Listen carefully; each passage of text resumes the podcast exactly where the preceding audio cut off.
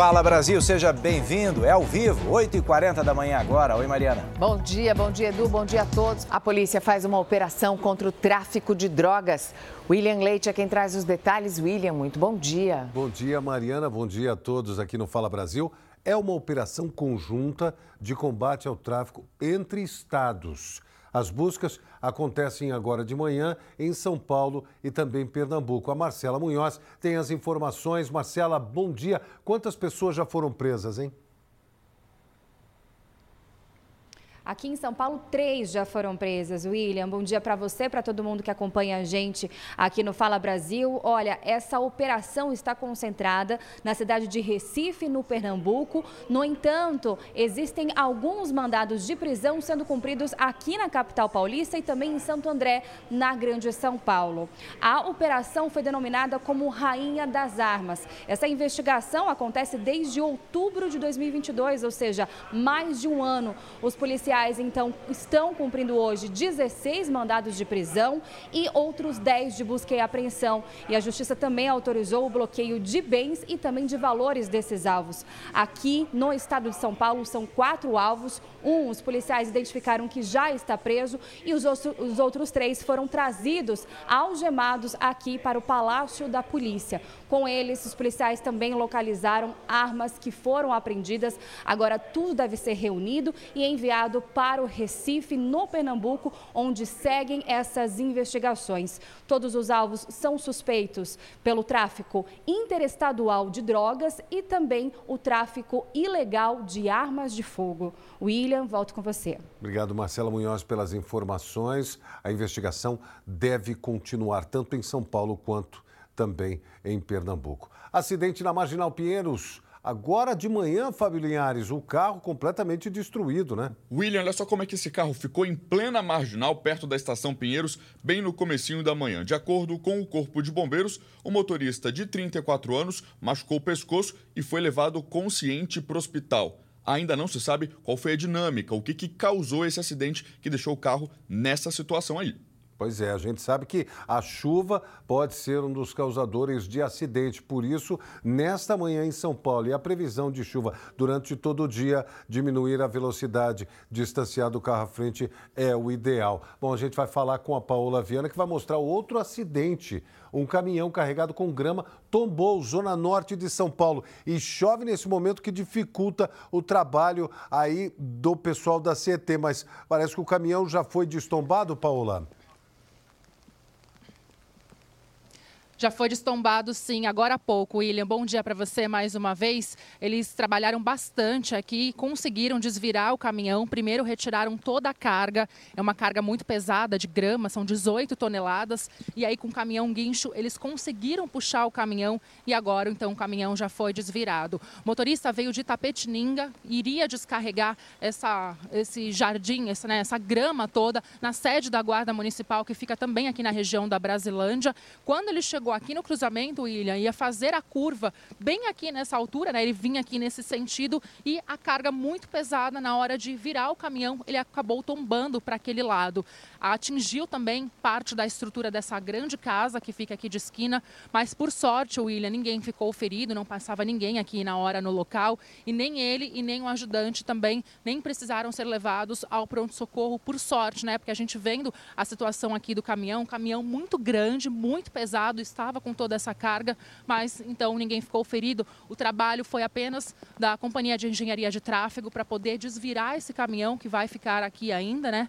E depois vai ser retirado aqui desse cruzamento. Mas por enquanto, olha, tudo interditado aqui na rua João Dote Filho, onde nós estamos. Não é possível que nenhum carro trafegue aqui pelo local. Esse caminhão vai ficar aqui ainda por algumas horas, vai vir perícia ainda aqui no local. Então, o trânsito aqui, apesar de ser um lugar de pouco movimento, né, William? Mas mas o trânsito aqui, por enquanto, vai ficar fechado. O motorista está ali, mas ele não quis gravar entrevista, está muito nervoso. Disse que o susto foi muito grande, né? Ele estava trabalhando desde a madrugada, já dirigindo há bastante tempo. O barulho aqui foi muito alto, susto grande, mas por sorte, ninguém ferido, William. Pois é, chove bastante nesse momento aí na região da Zona Norte de São Paulo. Uma quadrilha encontrada depois de manter um homem sequestrado em São Paulo.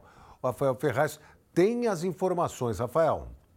Durante essa madrugada de segunda para terça-feira, o proprietário dessa caminhonete, avaliada em cerca de 150 mil reais, estava prestes a abrir o portão de casa para poder estacionar e depois descansar quando foi abordado por três criminosos. Eram um homem adulto e outros dois adolescentes. Eles estavam ali com uma arma falsa e já anunciaram um assalto. O proprietário foi colocado num outro banco e posteriormente, algum tempo depois, foi liberado aí pelo trio. Só que a Polícia Militar foi acionada. Começou uma perseguição. Todo esse caso que aconteceu no Parque Novo Mundo. Só que essa perseguição durou até aqui na região dos Pimentas, em Guarulhos, da Grande São Paulo. A polícia fez ali o acompanhamento, até por causa de protocolo. Só que o criminoso que estava pilotando essa caminhonete perdeu o controle, acertou um outro veículo. Aí ficou sem saída. Os três foram detidos, trazidos aqui para o quarto distrito policial de Guarulhos e agora estão à disposição da justiça. O homem adulto, é claro, preso e os dois menores apreendidos.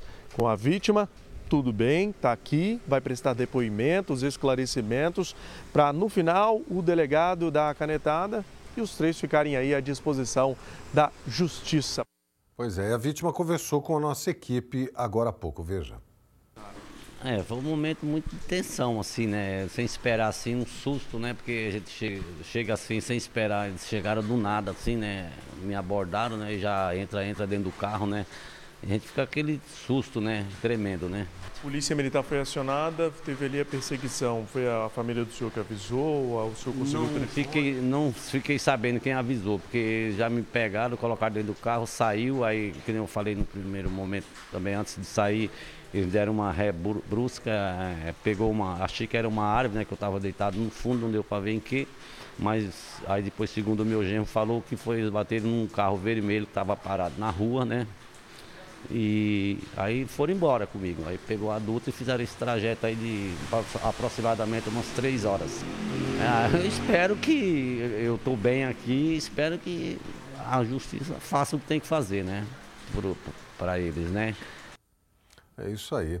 Bom, a Polícia Civil investiga o sequestro de um homem numa rodovia de Bertioga, no litoral de São Paulo. Fábio Linhares, caso é impressionante, né?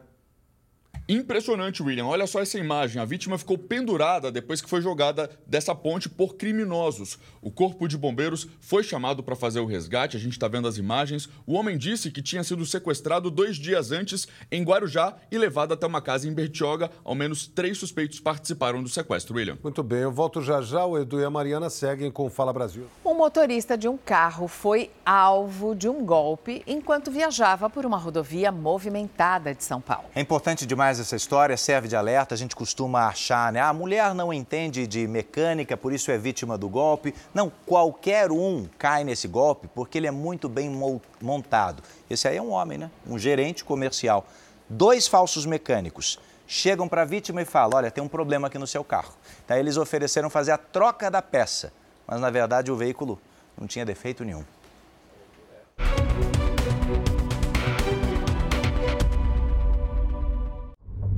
Um dia comum, um trajeto de uma hora e meia dirigindo até o trabalho. Carro novo, revisões em dia. Mesmo assim, um barulho chamou a atenção do motorista, que prefere não mostrar o rosto. Eu escutei um barulho muito, muito forte embaixo do carro, não sabia o que, que era. Mas como eu olhei no painel, nada consta, pneu também não apareceu nada, eu continuei o trajeto. O homem que trabalha como gerente comercial estava na rodovia Ayrton Senna em direção a São Paulo mesmo não dando importância para o barulho que ouviu, ele foi alertado por dois homens em um outro carro que apontaram um suposto problema no veículo da vítima. Encostou um carro importado com duas pessoas e me abordaram dizendo que havia caído alguma peça do motor e estava saindo faísca do carro. Bom, eu parei porque de dia, né? Eu falei, não, não imaginava que ia acontecer alguma coisa. Os dois homens se apresentaram como mecânicos. Parecia coincidência, mas era uma armadilha o golpe da falsa pane elétrica. Estava com carro bom? Como é que eles estavam? Estava com carro importado, uma, uma SUV importada, eu não sei a marca. Mas ele estava tudo bem vestido. Quando os criminosos convencem o motorista que existe um problema no veículo, que são mecânicos e podem ajudar, acontece uma etapa importante do golpe. Eles pedem para olhar o motor. Não existe um defeito, mas eles criam um desconectam cabos e pecinhas para que o carro de fato comece a falhar. É o que explica este consultor automotivo acostumado a esse tipo de relatos. Ele vai diretamente num fiozinho que alimenta a bobina e desliga, o carro já não pega mais. E aí ele já vai jogar a culpa numa peça cara, tomar seu dinheiro, dizendo que ele tem uma no carro que dá para trocar, para resolver o seu problema. Foi exatamente o que aconteceu com o gerente. Depois de ter o carro mexido e constatar perda de força no motor, os falsos mecânicos ofereceram a troca de uma peça. Ele falou, na concessionária essa peça é 2.880. Mas para você eu vou fazer 1.480. Os golpistas só forjaram a troca de peça. Depois disso, como a vítima não tem aplicativo de banco no celular, eles foram até o caixa eletrônico de um hipermercado para sacar o dinheiro e fazer o pagamento. Já desconfiado do golpe, o homem fotografou a placa do carro onde estavam os criminosos na hora de ir embora, mas eles viram. Falou, você filmou porque falou um palavrão e tal. Eu falei, não, mas tudo bem, eu pago. Falou, não paga nada. Ele pegou, arrancou o celular da minha mãe, entrou no carro e foi embora. Golpe concluído. O engenheiro mecânico explica que são poucos os defeitos em que o motorista precisa parar o carro imediatamente. E simplesmente olha as duas luzes vermelhas, da temperatura e do óleo. Se elas estiverem apagadas, siga a viagem até um lugar seguro e aí pare para verificar. Qualquer coisa além disso, a orientação é procurar um local para parar e acionar um mecânico de confiança ou seguro. Preferência não pare, tá? Se parar, não deixe abrir o capô do motor, chama o guincho, chama o seguro, não deixa mexer no seu carro. O homem que sofreu o golpe registrou um boletim de ocorrência e resolveu contar a experiência ruim como um alerta. Não vem acontecer com outras pessoas, né? Porque é uma situação muito desagradável. Que dica valiosa, não importa quão experiente você seja, né? Olha, a Secretaria de Segurança Pública está de olho nessa história, disse que o caso é investigado e que a vítima vai prestar depoimento. A gente já não sabe mais no que acredita, né? A polícia do Rio de Janeiro fechou uma fábrica, sabe do quê? Distintivos falsos. Foi em Nova Iguaçu, Baixada Fluminense. No local foram apreendidos vários distintivos de policiais. Olha a linha de fabricação, vê mais de perto. Para se passar por policial federal, inclusive, hein? Um homem foi levado para a delegacia, saiu daí direto para lá. A polícia agora investiga qual era o destino de todo esse material. Uma perícia foi feita na fábrica para encontrar provas que possam ajudar a identificar os responsáveis e os possíveis compradores, que é importante também.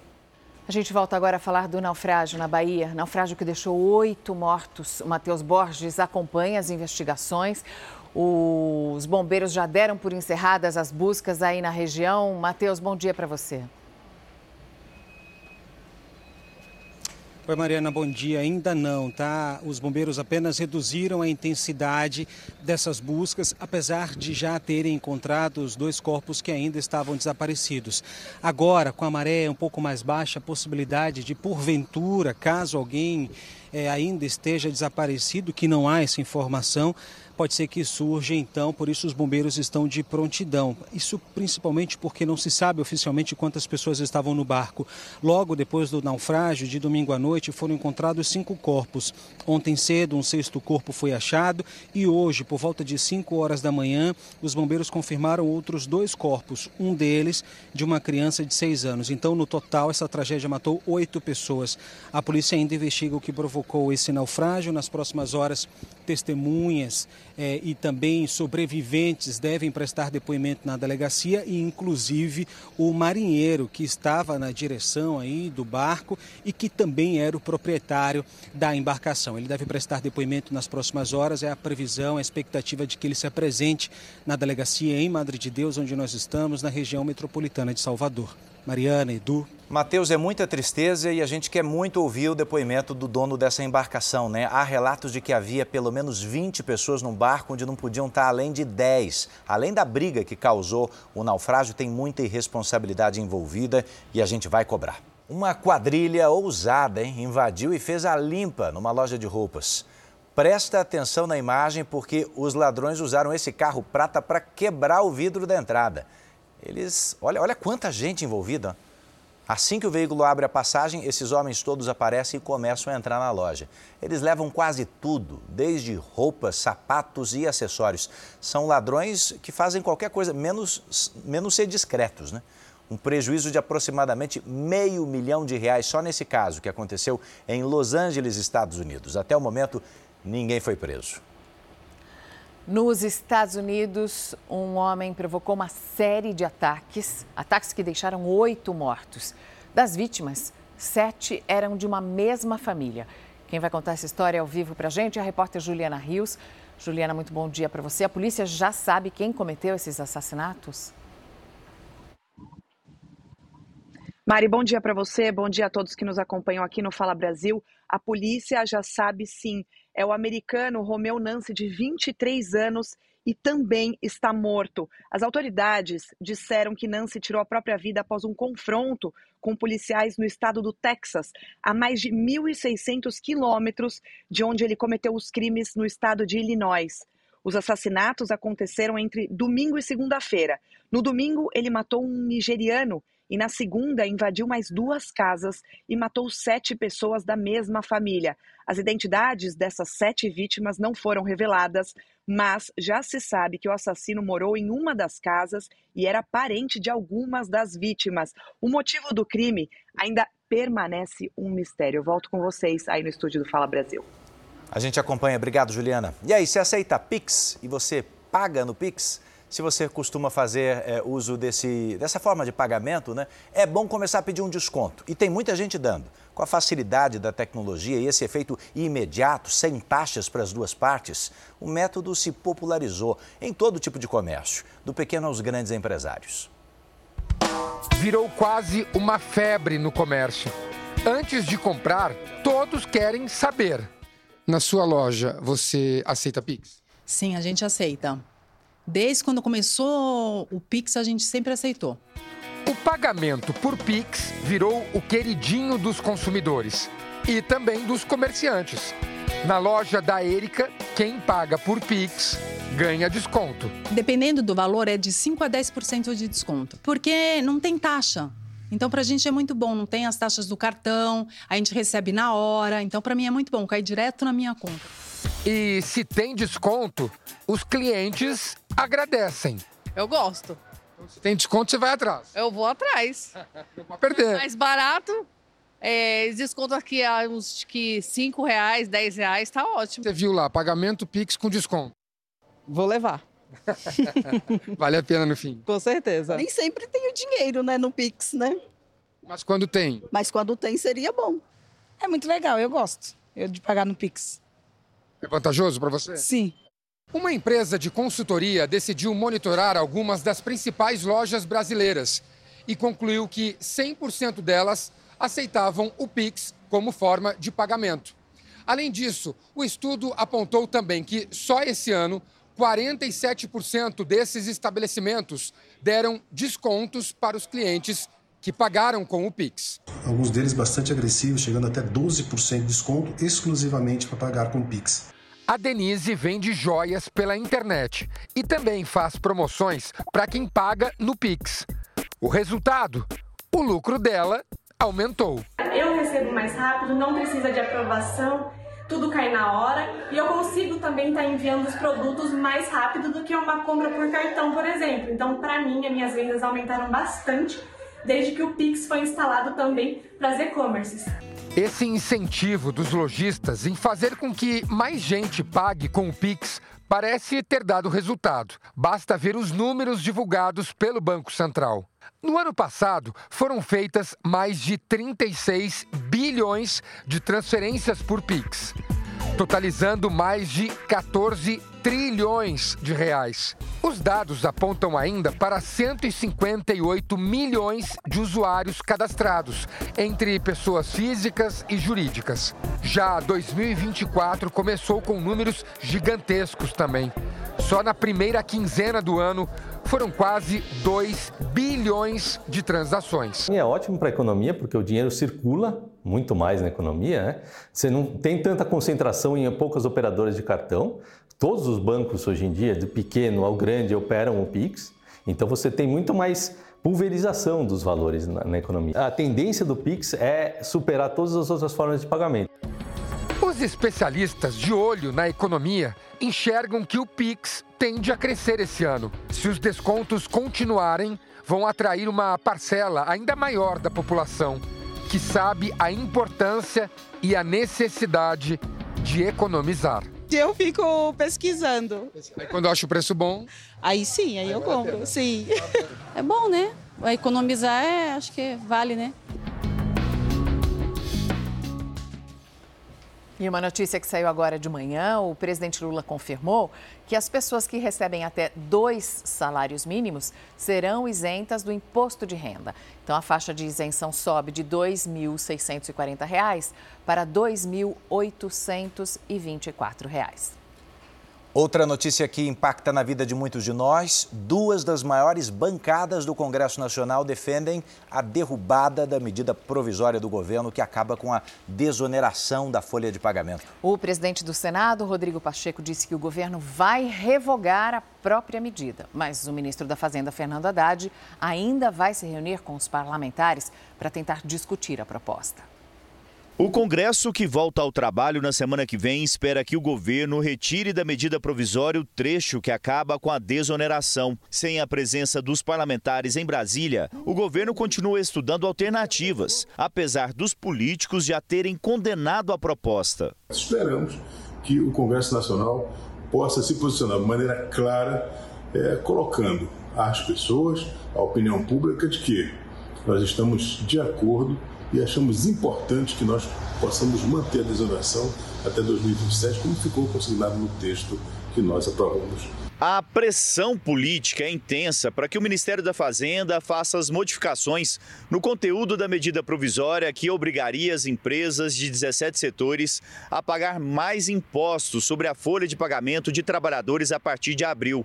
No início de fevereiro, o presidente do Senado, Rodrigo Pacheco, deve ter um encontro com o presidente Lula. Mais do que nunca, o Congresso aprovou e precisamos respeitar as casas legislativas e manter a desoneração que impacta positivamente para o empresário, que no final das contas é um empresário que emprega, que paga impostos e que gera oportunidade para as pessoas em todo o Brasil representantes da Frente Parlamentar da Agropecuária, que reúne 251 deputados e 39 senadores, e da Frente Parlamentar Evangélica, que tem 203 deputados e 9 senadores, já se manifestaram contra o fim da desoneração. Na Câmara dos Deputados, a reunião dos líderes partidários na próxima semana vai indicar o tamanho da pressão política que o Palácio do Planalto vai enfrentar para manter o texto. Não é desrespeitando o Congresso que o governo vai resolver esse problema. A desoneração da folha de pagamento é importantíssima para a manutenção dos milhões de empregos nos mais de 17 segmentos beneficiados. A desoneração da folha de pagamento de 17 setores da economia foi um tema debatido, exaurido e concluído no Congresso Nacional. Nós entendemos da importância que isso representa para o movimento econômico brasileiro além de manter os empregos que já estão gerados, haverá, com a segurança jurídica, de proporcionar futuros novos empregos a partir do momento que essa questão for definitivamente concluída. Caso a medida não seja alterada, os setores que mais empregam no país afirmam que haverá demissões. Se nós formos obrigados a recolher os 20% sobre a folha, vai ter duas alternativas. Ou vou ter que aumentar o meu custo, o meu preço, o meu preço de venda, ou então reduzir o meu custo operacional mandando pessoas embora, o que nós, ninguém quer uh, fazer. As empresas têm pressa para planejar o futuro e as centrais sindicais que representam os trabalhadores também estão apreensivas. Não pode passar do mês de janeiro, já, já está atrasado. Aliás, foi um erro emiti-la no final do ano, sem discutir com ninguém. Não discutiu com os trabalhadores, não discutiu com os empresários e não discutiu com o Congresso Nacional. Acho que há necessidade de ter humildade o governo, recuar nessa medida provisória e depois abrir espaço para as discussões e as mudanças que forem necessárias para o futuro. E acontece nesse momento, lá nos Estados Unidos, mais uma etapa das eleições primárias do Partido Republicano. Dessa vez, o estado de New Hampshire, que decide quem será o candidato que fará oposição ao presidente Biden nas próximas eleições. Depois de ter vencido com folga as primárias em Iowa, o ex-presidente Trump também é o favorito em New Hampshire, segundo as pesquisas. Ele está à frente da rival, apenas uma, ex-governadora da Carolina do Sul e ex-embaixadora dos Estados Unidos na ONU, Nikki Haley. As eleições americanas acontecem em novembro. Notícia quente das últimas horas: a Rússia atacou as duas maiores cidades da Ucrânia. As imagens que você vai ver mostram um gasoduto que foi alvo das tropas russas. Os ataques se concentraram na capital Kiev e também na cidade de Kharkiv. Durante os bombardeios, os moradores procuraram estações de metrô que servem como abrigos subterrâneos nessas situações. As autoridades contabilizaram pelo menos quatro mortos e 60 feridos, mas esse número segue em atualização, deve aumentar, já que muitas pessoas estavam nos prédios atingidos. Está preso um homem suspeito de tentativa de feminicídio. William Leite é quem tem as informações. William, com você. Vou trazer as informações aqui, Mariana. Notícias de São Paulo: esse homem suspeito de atirar contra a ex-namorada e a filha dela, de apenas quatro anos, em São Paulo. A Beatriz Casadei vai contar os detalhes para gente. Bom dia, Bia. Bom dia para você também, William. O Brandon Cunha Azevedo, de 26 anos, foi preso na zona sul do Rio de Janeiro. Ele foi abordado na portaria de um prédio onde estava escondido. E segundo a polícia militar, ele, no momento da prisão, estava com a arma que foi utilizada no crime. O Brandon é o suspeito de tentar matar a Maria Clara de Oliveira Pereira, de 20 anos, e a filha dela, de apenas 4 anos, no início desse ano. A mulher estava na casa da irmã dela, em Caieira quando Brandon invadiu a casa e atirou contra as vítimas. A mulher foi atingida por seis tiros e está internada em estado grave. A criança, felizmente, foi atingida de raspão e não corre risco de morrer. A família conta que o casal teve um relacionamento curto de aproximadamente dois meses e há um mês estava separado. Só que Brandon não aceitava o fim da relação. No fim do ano passado, ele mandou uma mensagem para Maria Clara ameaçando a mulher de morte. Ainda não se sabe quando Brandon deve ser trazido aqui para São Paulo. William. Obrigado, Bia, pelas informações que ela se recupere o mais rápido possível. Estamos aqui na torcida, né? Olha, agora todos os estabelecimentos de São Paulo que têm uma escada rolante vão precisar instalar um botão de pânico. É isso mesmo, Fábio Linhares? Isso mesmo, William. De acordo com a nova lei sancionada pela Prefeitura, o prazo para instalação é de 90 dias. O botão de segurança precisa ser colocado nas duas extremidades da escada rolante e os locais devem ter aviso sobre a presença do dispositivo. Ele serve para parar o movimento da escada e evitar acidentes em casos de emergência. Se não fizer a instalação, os estabelecimentos vão receber multa de mil reais por equipamento. William. Olha, e tem vários estabelecimentos, especialmente os shoppings, que têm as escadas rolantes e precisam se adequar à nova regra. Dois suspeitos foram presos depois de furtar carros na zona leste de São Paulo. Aí as imagens, Fábio. Isso mesmo, William. A gente está vendo aí as imagens, os que mostram o helicóptero Águia da polícia na busca por esses criminosos. Foi com a ajuda da aeronave da PM que os suspeitos foram encontrados com essa visão privilegiada do alto e o carro localizado. Ninguém ficou ferido e eles acabaram presos, William. E a câmera, a câmera com aquele sistema de monitoramento é, que verifica o calor e aí conseguiram identificar os criminosos ali. Obrigado, Fábio Linhares, pelas informações. Câmeras da Record instaladas por São Paulo mostram que a chuva segue. A previsão é de chuva, de pancadas de chuva durante todo o dia. Você que vai sair de casa ou está aí acompanhando através do Play Plus, muito cuidado, distância do veículo à frente, diminua a velocidade. O trânsito é bastante intenso por causa das chuvas e deve ser assim durante todo o dia e nos próximos dias também. Chuva, pancadas de chuva, podemos ter também um alerta para alagamentos na cidade de São Paulo, que a gente acompanha nessas imagens pelo helicóptero e também pelas câmeras daí de São Paulo. Você continua com a Mariana Godoy e o Edu Ribeiro. A gente se encontra amanhã às 5 da manhã no Balanço Geral.